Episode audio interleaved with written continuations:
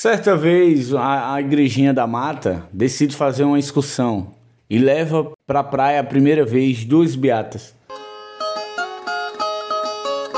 Esse fato inusitado que eu conto para vocês aconteceu tá na faixa mais ou menos de um mês. A igrejinha da mata levou duas beatas para a praia a primeira vez. Chegando lá, cada uma puxava uma oração entre cantos e benditos e o terço em sua mão, admiradas com tudo e achando um absurdo tamanha depravação.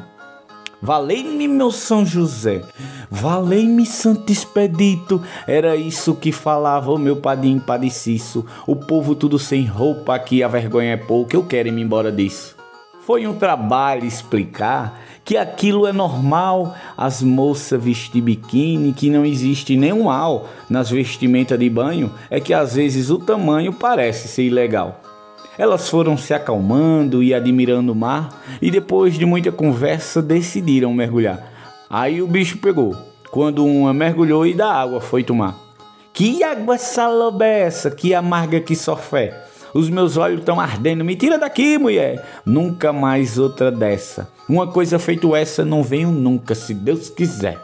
Foi então que o padre, para as duas, explicou que a água era salgada porque foi Deus quem criou e as duas sentadinhas passaram a tarde todinha rezando para o Senhor.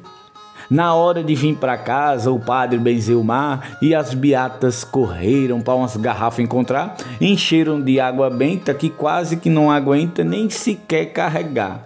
Mas depois de muita luta e também de muito esforço, era tanta garrafa d'água que ia do chão até o pescoço. Não gostaram da viagem, mas trouxeram na bagagem água benta de sal grosso.